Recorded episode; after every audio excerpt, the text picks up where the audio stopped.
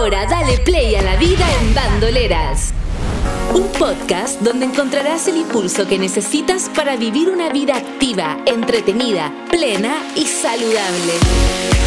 Conéctate con mujeres y hombres increíbles, descubre historias inspiradoras, obtén información y consejos prácticos de especialistas en diferentes áreas para alcanzar tus objetivos. Es hora de liberar a la bandolera que llevas dentro. Aquí comienza La Vida en Bandoleras, junto a Andrea González.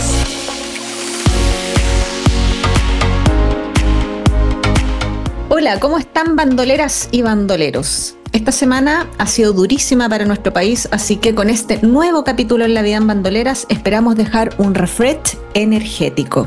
¿Qué tenemos para hoy? Para nosotras las 4x4, que pasamos de las zapatillas a los tacones, vamos a hablar de salud capilar, consejos para mantener el cabello saludable, que los entrenamientos no sean una excusa para descuidar el pelo. ¿Cómo mantengo el cabello sano si continuamente estoy al sol, con piscinas, tierra y sudor?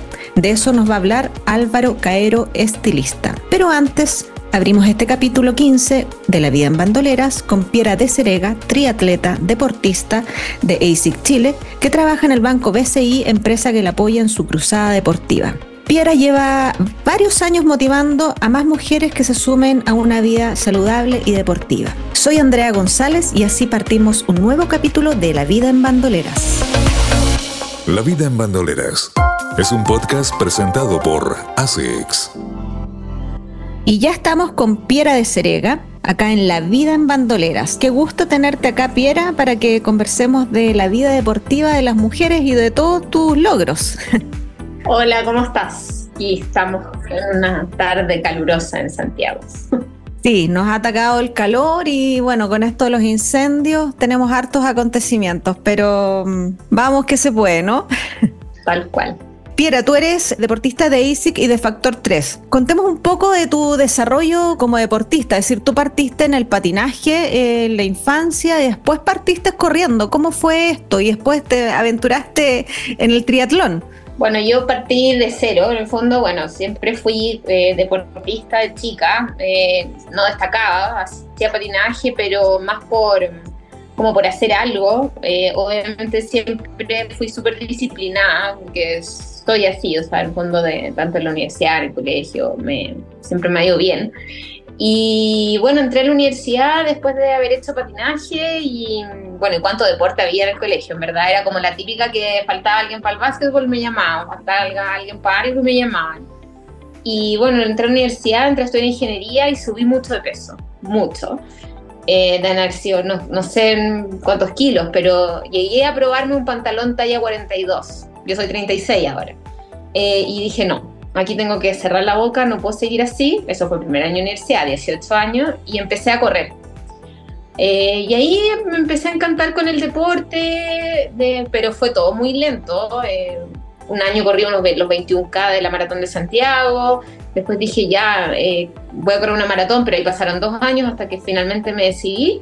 Y, y ahí llegué, bueno, yo siempre he tenido relación con el estadio italiano, y con eso llegué al equipo que en ese tiempo era Team Bustos, que ahora se llama Factor 3. Y así llegué. por, yo creo que por lo que la mayoría empezamos a correr, por mantener una vida más saludable en el fondo por salud. ¿Y en qué minuto, es decir, ya tú empezaste a ver logros de bajaste de peso, te empezó a gustar esto, y en qué minuto como que empezaste a hacerlo más serio, es decir, más profesional? No, o sea, el, running nunca lo tomé profesional, ni serio, ni nada. Fue cuando ya entré al triatlón. Eh, en el triatlón, sí. Eh, los, años de universidad que corrí lo hacía demasiado amateur. Eh, nunca entrené con un equipo, nunca tuve un entrenador, nada. Y bueno, mi objetivo de los primeros 21K fueron bajar las, las dos horas que lo hice, pero y cuando ya entré al triatlón, bueno, en ese tiempo éramos muy poquitas mujeres, muy pocas, o si ahora somos pocas, en ese tiempo era casi que nada. Entonces partí ganando el tiro, eh, partí, y en ese tiempo el triatlón, eh, no como ahora, eh, había muchos premios buenos premios. O sea, yo recuerdo de haberme ganado zapatillas, de haberme ganado eh, ropa muy buena, relojes en las primeras carreras. Entonces eso te empezaba como a motivar.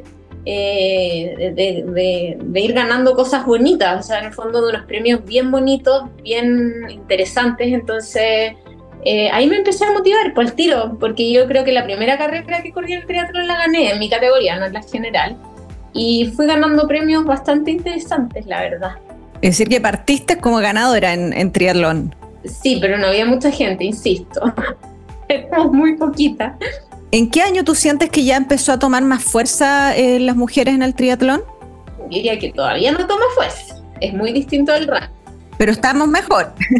sí, estamos mejor, pero no, falta mucho. Falta mucho. O sea, en las carreras de Pucón no sabría bien las estadísticas, pero yo creo que estamos en el 20%, incluso menos. Eh, y antes, lo que pasaba antes, por ejemplo, en, en un Pucón, era que venían muchas más mujeres de afuera. Entonces éramos casi prácticamente lo mismo. Quizás ha aumentado, pero de un 15 a un 20. No es tanto. No se, no se, no se nota tanto, en verdad. Pero tú has tenido podios súper importantes, ir Hawái, por ejemplo. Sí, he tenido podios importantes en Hawái. Eh, he salido tres. Bueno, en Hawái premian a las cinco primeras. Ese es como el, podio en, en Estados Unidos. Y bueno, podio legal he tenido dos veces, porque salió una vez, el 2018 salí tercera el 2022 salí segunda y el año pasado salí cuarta, que también eso es podio en el fondo, pero es como... Allá es podio, acá no. ¿Qué importancia tiene Hawái? No, o sea, Hawái es como... es como son como los Juegos Olímpicos, no, no sé si están tan así, pero es como... Eh, a ver, no podría compararlo con Boston porque creo que es mucho más importante que Boston. Eh, pero como un Boston más difícil, diría yo. Mucho más difícil, porque es muy difícil clasificar. O sea, en verdad no es fácil llegar. Ahora es un poco más fácil porque hay más cupo, pero es difícil llegar, es como... Eh, yo creo que lo que cualquier triatleta aspira a llegar a, a correr el Ironman de Hawái. ¿Cuál es el proceso para clasificar en Hawái?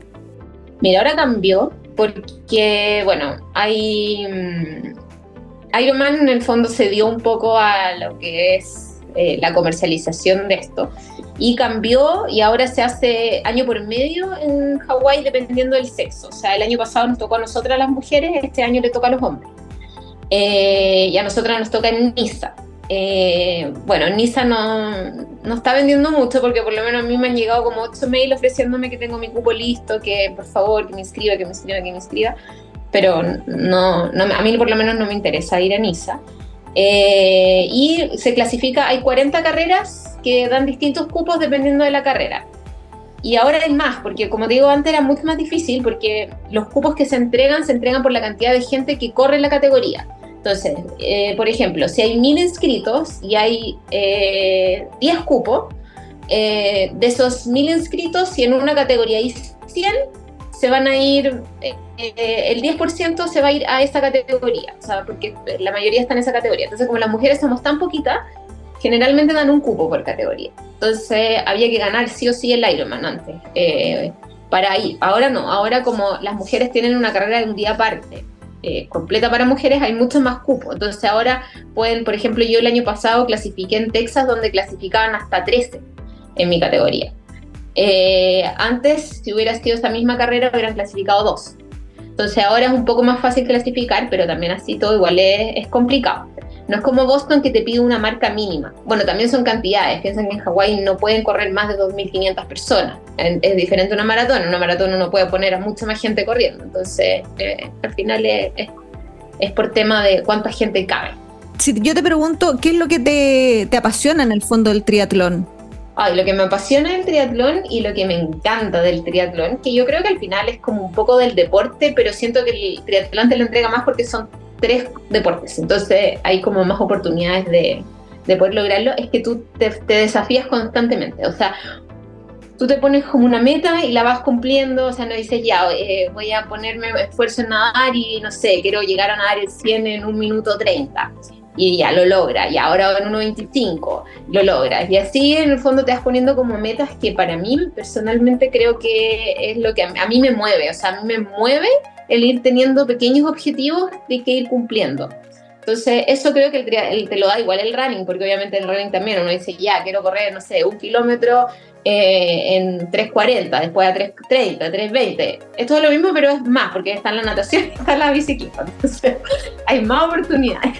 Piera, tú además trabajas, eres ingeniero, trabajas en el BCI. ¿Cómo haces para compatibilizar el trabajo, los entrenamientos, los viajes? Porque además cuando estás en periodo de preparar competencias debes tener unos entrenamientos mucho más intensos. Sí, eh, mira, eh, bueno, yo tengo la suerte de que el banco mío me auspicia, eh, me apoya. tenemos un, como un trato a, mano armada, no tenemos ningún contrato firmado, de, en el fondo de, apoyo deportista destacado, que lo, lo, vengo teniendo desde el 2014 y yo estoy feliz y en el fondo entre los dos ahí hacemos hartas campañas y cosas muy entretenidas. Eh, para poder fomentar en el fondo el deporte. Yo personalmente no conozco otra realidad. Partí haciendo triatlón trabajando. Cuando partí con el triatlón, partí trabajando, entonces no tengo otra realidad de vida que no sé lo que es entrenar a las 10 de la mañana, nunca lo he hecho. Eh, entonces no sabría decir que mm, yo entreno en las mañanas o en las tardes, no, no tengo otro horario. Entonces he estado acostumbrada siempre a eso y me he adaptado así y en el fondo no conozco otra realidad. Probé mm, irme tres meses sin goce sueldo a Estados Unidos y me fui a vivir, me fui en cuatro meses al final y no me gustó, no me gustó el tener que todo el día estar pensando en el entrenamiento. Eh, y a mí me gusta tener mis dos mundos. Yo siempre digo, tengo mi lado A y mi lado B. Yo, por ejemplo, hasta, hasta en las redes sociales es así. O sea, yo soy bastante influencer en LinkedIn, mucho más que en Instagram. Eh, y en LinkedIn hablo de todo lo que es la vida laboral y lo mezclo un poco con el deporte, pero no tan así. Bueno, en Instagram hablo 100% de lo que es deporte, no meto nada de lo que es profesional. Y en el fondo me gusta tener estos dos mundos, estas dos caras. Eh, me gusta tener mis preocupaciones del día a día en el trabajo y después irme a entrenar. Eh, no estar pensando todo el día en, en que tengo que hacer repeticiones en 1.20 y que no me van a resultar lo mismo en el trabajo, si tengo un problema en el trabajo, cuando empiezo a entrenar, bloqueo eso y me preocupo de entrenar, entonces me encanta, me encanta tener estos dos mundos. Me gusta porque es más real. Oye, Piera, tú estás como con un foco mucho en la motivación, es decir, dentro del banco haces muchas campañas para motivar a, las mujeres, estuvimos también en, el proyecto de ASIC, escuché en una charla dando como mucho power también a las mujeres para que empiezan a hacer deportes o para que se animen. Desde esa realidad, ¿qué le podemos decir a, a las que quizás no son triatletas y no están pensando hacer esa actividad, pero sí tienen ánimo y quieren empezar a correr? o están corriendo y tienen de repente como las dudas de cómo lo hago, me siento un poco culpable, a ver entreno. Desde tu experiencia, ¿qué nos podría dejar? Hay varias cosas en el punto, pero lo que me gustaría tocar primero es que uno se tiene que preocupar por uno, eh, por la salud, tanto mental como física. Y para eso sí o sí tenemos que hacer deporte. Eh, está comprobado que no somos animales sedentarios, no lo somos, necesitamos del movernos. Eh, entonces, eh, cuando alguien dice a mí me dice, no, es que no tengo tiempo, yo digo, pero, o sea, 45 minutos, no más, porque no necesitas más en el fondo. Entonces, 45 minutos de tu día, eh, el día tiene 24 horas, pero al final uno tiene que pensar y uno dice, no, es que, es que la familia, el trabajo, sí, pero tú, enfócate en ti, o sea, después uno anda con pastillas, con un montón de cuestiones que al final es mil veces peor que bloquearse la agenda 45 minutos y enfocarse en uno cualquier deporte, eh, yo no estoy, o sea, el running para mí es lo más fácil, entre comillas, porque tú te pones unas zapatillas y sales a correr. Vas, eh, no sé, si corres por 45 minutos, 22 minutos de ida, 22 de vuelta. no, es tan, eh, no es tan complicado. Ahora, pero siempre hay un deporte. Yo tengo amigos que dicen, no, es que correr no. Bueno, busca algo.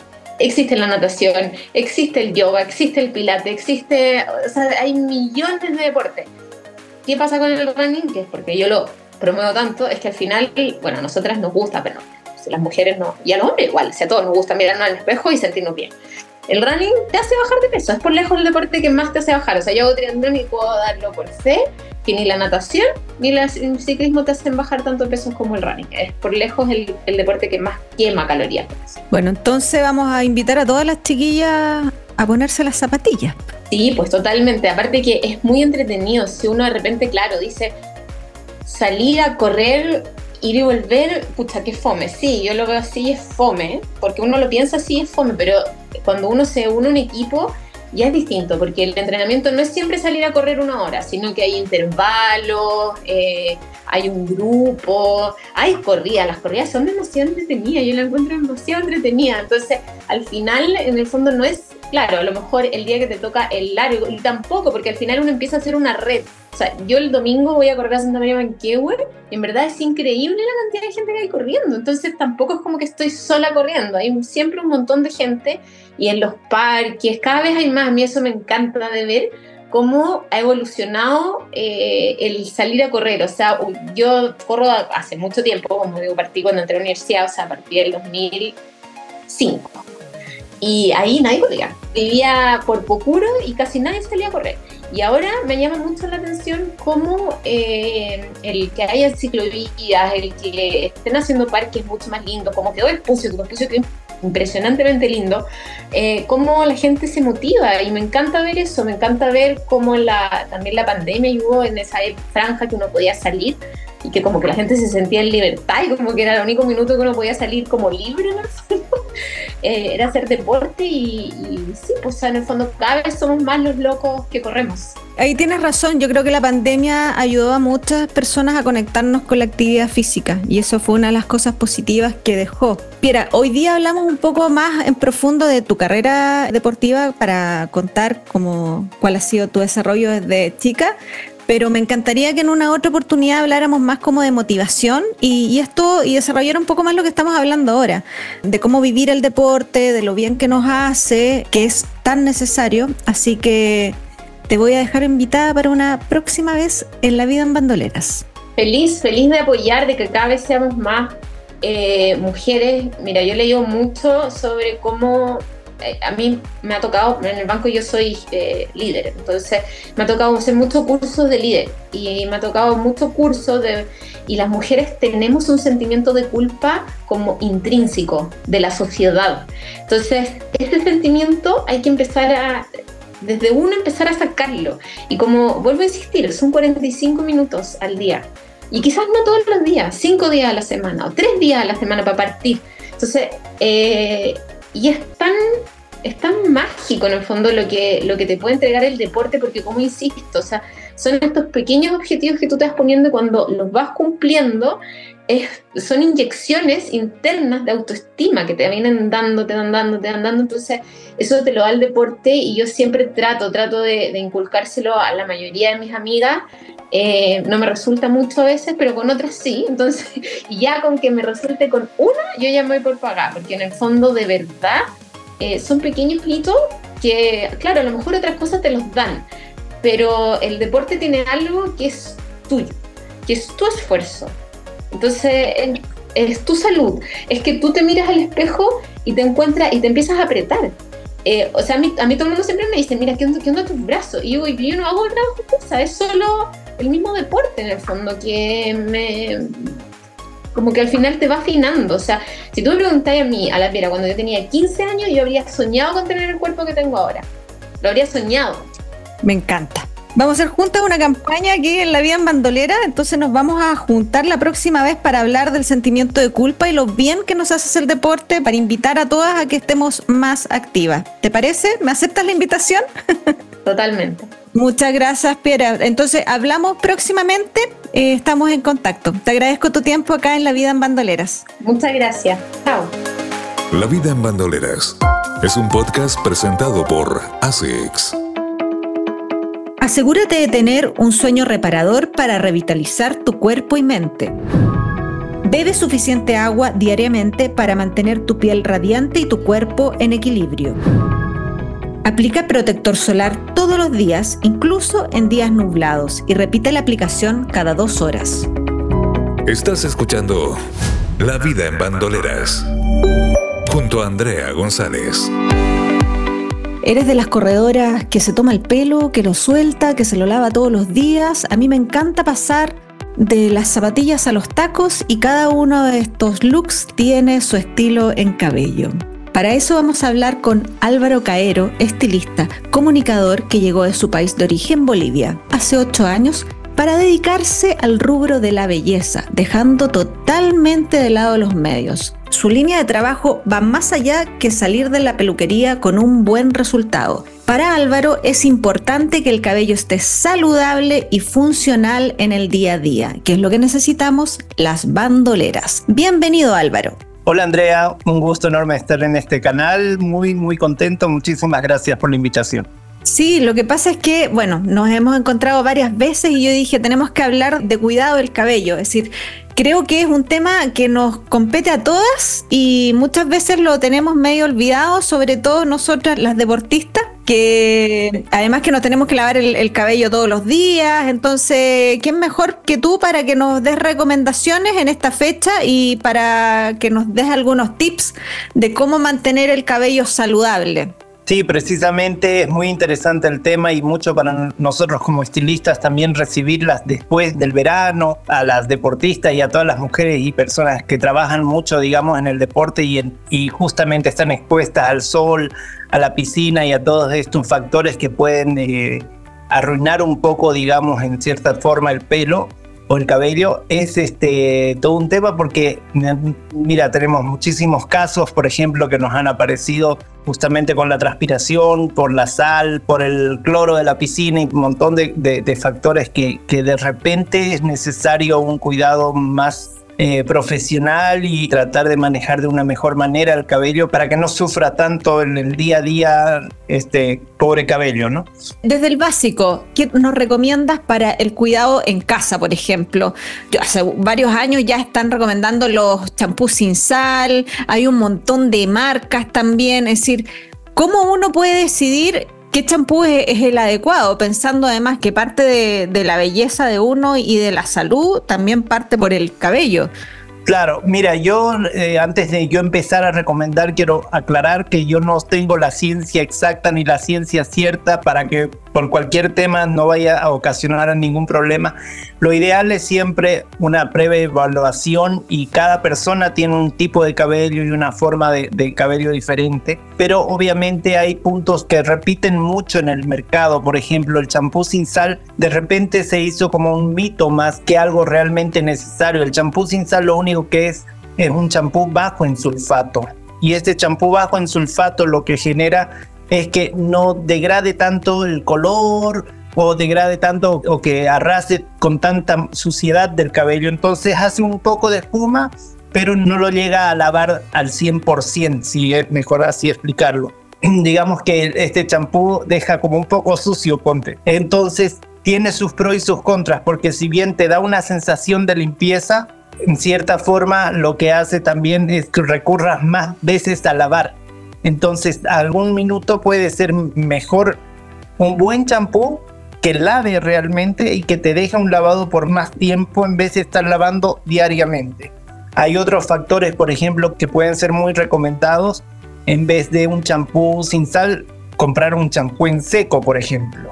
Que el champú en seco es un champú, es, como un spray que uno se lo aplica directamente al, cuero cabelludo, se lo cepilla mucho, mucho, mucho y con eso queda como que hubieras lavado el cabello y sin necesidad de tener que lavarlo y meterlo al agua y exponerlo otra vez y el champú y el acondicionador y todo esto que pueden ser factores que si uno lo hace diariamente terminan eh, dañando más el cabello.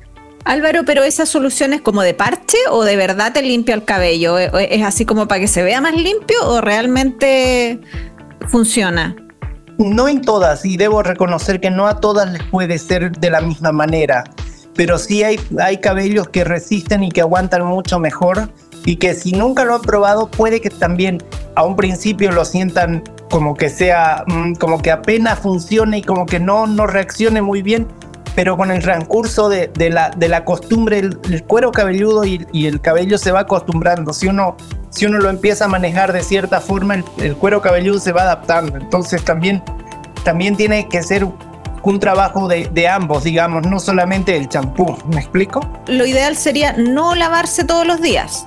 Es lo ideal, es lo ideal no lavarse todos los días porque al final lo que el cabello tiene una duración incluso de tres hasta cuatro días sin lavar, pero obviamente es muy difícil para las personas que hacen deporte por la transpiración.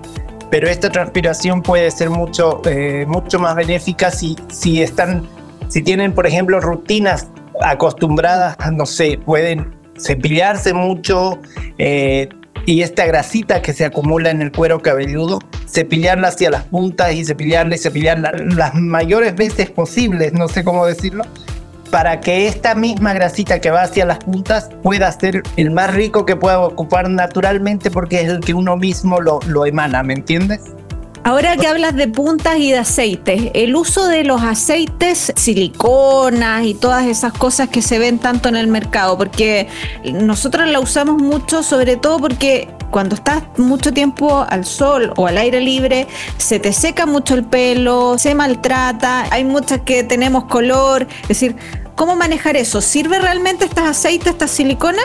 Sirven siempre y cuando tengan un uso moderado y un, y un uso bien regulado, porque no sirve, por ejemplo, si el pelo ya está sucio o si el pelo, digamos, si se lo lavaron ayer y, hoy día en la mañana, no sé qué, se lo cepillan y se le vuelven a poner este aceite, ahí lo único que están haciendo es saturar al cabello y ahí es donde pueden generar un quiebre en las puntas en vez de darle una solución o, una, o acentuarlo de mejor manera, ¿me entiendes? Y si tú lo aplicas, ¿tiene que ser antes del secado o antes de la plancha o después de la plancha y después del secador de pelo? Lo ideal es una vez que tú ya lo tienes seco y cepillado o planchado en el caso de las que se tengan la necesidad de plancharlo, una mínima gota al último después de, tener el pelito seco. No es conveniente hacerlo antes porque al final igual puede generar como una, una especie de fritura en el cabello que también puede, puede terminar rompiendo eh, los enlaces de sulfuro y todo lo que conlleva en la, la hebra capilar. Álvaro, y ahora en, esta época los colores cambian, es decir, puede ser la piscina, lo que hablábamos también de la sal, que uno suda mucho. ¿Cómo manejar el tema del, color? Porque no necesariamente que estés tinturada, como que el cabello cambia cuando tú estás muy expuesto al sol, cambia el color. Y no, es que uno se ponga más rubia, es que yo me imagino que, es que el cabello como que reacciona también como cuando se quema la piel. Lo que pasa es que en el cabello sufre una oxidación, ya sea natural o química, que es cuando están tinturadas. Cuando es una oxidación natural, bueno, en muchos casos se ve hasta bonito porque un color que parecen como estos visos naturales que los denominan. Eso puede ser muy conveniente en cierto aspecto, pero lo ideal también es protegerlo y la protección es esencial para cualquier tipo de cabello. Yo siempre recomiendo a todos mis clientes que tienen que aplicarse un protector térmico y los protectores térmicos hay de hay en todos los colores y en todos los sabores y olores habidos y por haber en cualquier tienda. Ahora, obviamente hay en, el mercado unos que a mí me gustan mucho más, que son, por ejemplo, de Revlon, el One United y el, o el One y el de Redken, el que es el One United. Esos eh, dos protectores térmicos son realmente efectivos y tienen muy buenos resultados y yo de verdad a todas, a todas les recomiendo. Y si haces deporte y si estás metida en el mundo, no sé, pues tiene que meterte a la piscina y todo. Muchas se ponen, por ejemplo, cremas. Yo sé que para, para las nadadoras se ponen las cremas y se ponen el gorro y se meten a la piscina. En vez de la crema es preferible un protector térmico que se le apliquen mucho protector térmico, se ponen el gorro y todo, porque la crema también tiene un efecto de saturación, es lo mismo que el aceite. Entonces, en, algunas, en algunos cabellos pueden servir, pero no en la mayoría porque lo que hace al meter tanta, tanto aceite o tanta crema, lo único que hacen es poner, poner rígida la hebra capilar a tal grado de que empieza a romperse. Entonces puede ser un daño en vez de darle una solución, digamos, al cabello. Álvaro, ¿y estos protectores térmicos? Porque a mí me pasa que como que desconfío de todo lo que uno se pone después, porque si me echo una crema que dicen que no hay que, no hay que retirarla, siento que, queda como pegote o que queda más pesado. Esto, estos eh, productos que tú señalas no cambian como la forma, es decir, que quede más pesado o más pegote. No cambian y lo ideal sí, y lo que yo escucho de muchas clientes también que, ay, pero me queda, me queda así, me queda hasta. El tema es que se aplican en mucha cantidad. Todo tiene su proporción. Entonces hay que, si te quedó muy pegote la primera, entonces la siguiente ocúpalo, pero aplica menos de la mitad de lo que te aplicaste en la anterior. Entonces, no sé, tienes que Hay, que, hay, hay formas de aplicar lo más lejos posible, que no llegue directamente al cuero cabelludo ni nada, sino que, que llegue realmente a las puntas y de una, de una distancia lo más alejada posible con la misma mano, a lo que alcance el brazo, digamos, sería lo ideal y que solamente vaya hacia las de medios a puntas y no hacia el cuero cabelludo. Entonces ahí va a tener un, un mejor resultado y no te va a quedar pesado ni nada. Y en el caso de los champús, ¿qué recomiendas para uso diario en, hombres y mujeres? ¿Es diferente o podríamos recomendar uno tipo?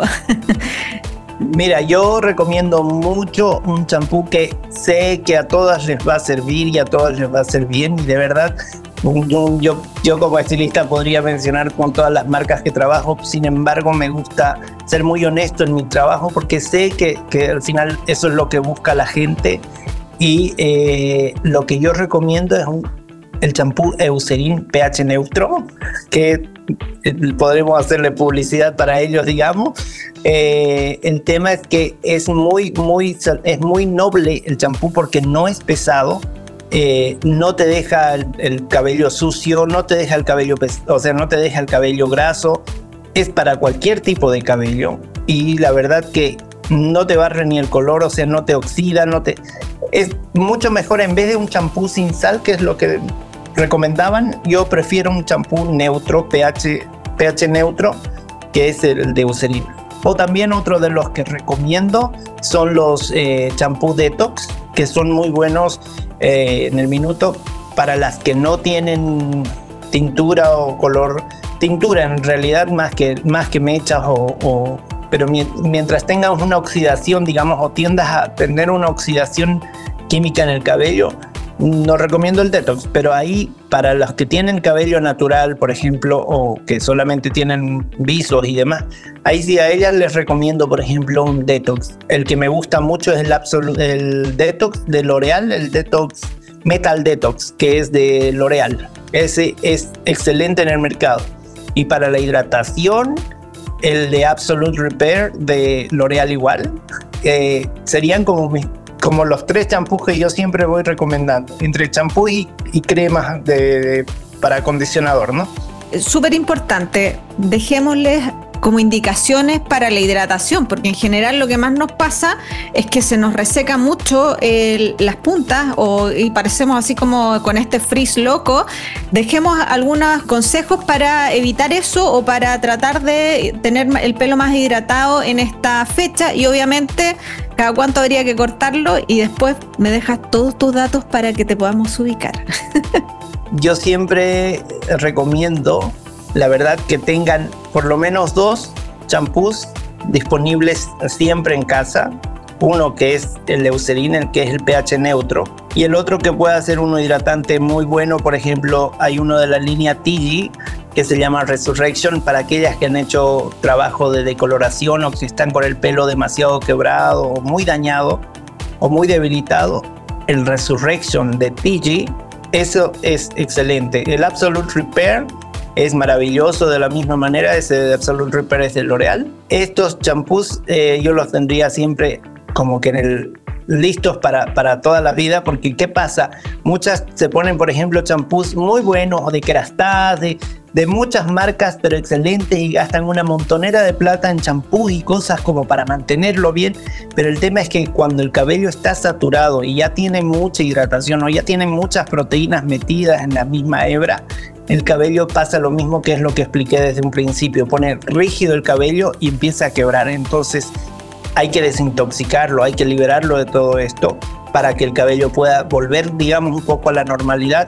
Y ya una vez que el cabello está libre de todo esto, ya sea con el detox o el leucerin, ahí ya volver de, repente y hacer como por dos meses uno y soltar, y por dos meses el otro y soltar. Y de esa manera ir este, cambiando cada vez en lo posible los champús. Eso va a ayudar muchísimo para que un cabello se mantenga siempre sano, se mantenga siempre hidratado, que no esté saturado, que no esté rígido, que no esté pesado y bueno, el corte. El corte ideal hacerlo cada tres meses, porque de verdad todas le temen al corte, pero puede ser corte solamente de punta y ojalá que todos los peluqueros respeten esas puntas porque sé que todos porque muchas temen el corte de puntas que pide las puntas y les terminan cortando cuatro o cinco dedos. Bueno, lo ideal es realmente cortar las puntas. Incluso hay un tipo de corte donde solamente cortas la punta dañada y es ir seleccionando de la, de la manera más paciente. Entonces, ideal que vayan haciéndolo cada tres meses. Bueno, para las que tenemos el pelo largo y tenemos pánico de entrar a la peluquería y quedar con el pelo a la altura de la oreja, les recomiendo absolutamente que visiten a Álvaro Caero. Y me hace sentido decir en, este, en esta conversación que aplica menos es más. Exactamente, sí, siempre. Y en, el cabello es muy importante eh, dejar de aplicar tanta cosa porque de verdad llegan a saturar el cabello de tal forma donde después no hay solución. Me llegaron muchos casos donde me dicen, pero me apliqué todo, ya no sé qué más aplicar. Entonces le digo, bueno, deja de aplicar todo lo que te aplicaba y te pones solamente esto, y punto. Y volvieron a la semana o, me, o, al mes que les tocaba y qué sé yo. Me dicen, pero es que la solución, me salvaste la vida. Entonces, de verdad, no es que yo salve la vida, sino que de verdad el cabello necesita un respiro de tanto producto innecesario o de tanta, de tanta saturación de producto. Bueno, te doy las gracias Álvaro por haber estado en La Vida en Bandoleras. Me encanta que abramos también este espacio a la belleza que tiene mucho que ver con nuestro equilibrio y lo saludable, porque tenemos que vernos lindas para sentirnos contentas.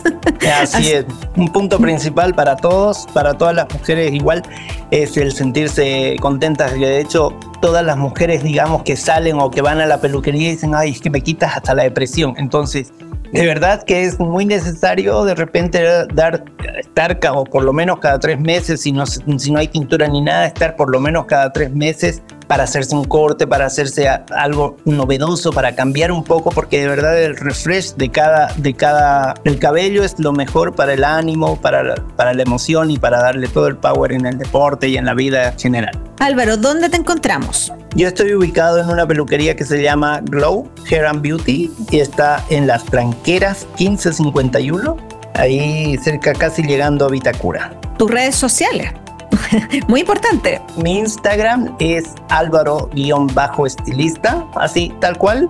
Y ahí van a ver la fotaza que tengo para que me reconozcan. Sí, muy guapo. Muchísimas gracias. Gracias Álvaro y nos escuchamos próximamente en La Vida en Bandoleras. Muchísimas gracias, un gusto enorme estar en, esta, en este canal tan lindo y bueno, ahí vamos a seguir más adelante. Un abrazo enorme, querida Andrea.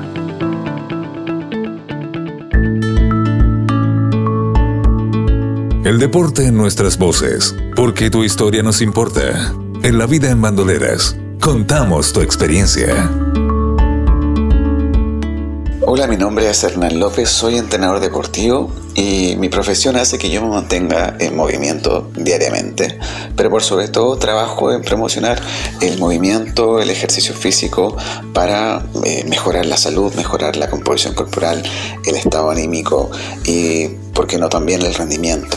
Pero personalmente el ejercicio físico, el deporte han sido parte fundamental en, el desarrollo eh, mío como persona. Eh, me han permitido conocer lugares increíbles, tanto dentro como fuera del país, sobre todo mediante la actividad eh, deportiva que yo practico, que es el trail running. Primero que todo, no solamente es una actividad solamente deportiva, sino es un estilo de vida, disfrutar la naturaleza, de estar en movimiento, de poder disfrutar de lo que el cuerpo humano puede hacer. Entonces yo te motivo a que tú puedas comenzar a moverte y ampliar tus horizontes y descubrir lo importante que es el ejercicio físico para tu salud. Esto es La vida en bandoleras. Gran tema el que nos mencionó Piera de Cerega, que nos invita a no sentir culpa, que entrenemos, que nos regalemos tiempos y que sigamos creciendo. Y para eso te invito al próximo viernes a seguir escuchando La vida en bandoleras. Sigamos haciendo comunidad. Recuerda que nos encuentras en www.bandoleras.cl, en Spotify y en cualquiera de tus plataformas digitales favoritas. Y síguenos en Instagram arroba bandoleras.cl. Y recuerda, bandolera, nunca pierdas tu mochosidad. Hasta aquí, la vida en bandoleras. Esperamos que hayas descubierto cómo abrazar una vida en plenitud, llena de bienestar y positividad. La vida en bandoleras junto a Andrea González, el podcast donde encuentras el impulso que necesitas para vivir de manera saludable. Nos escuchamos en un próximo capítulo.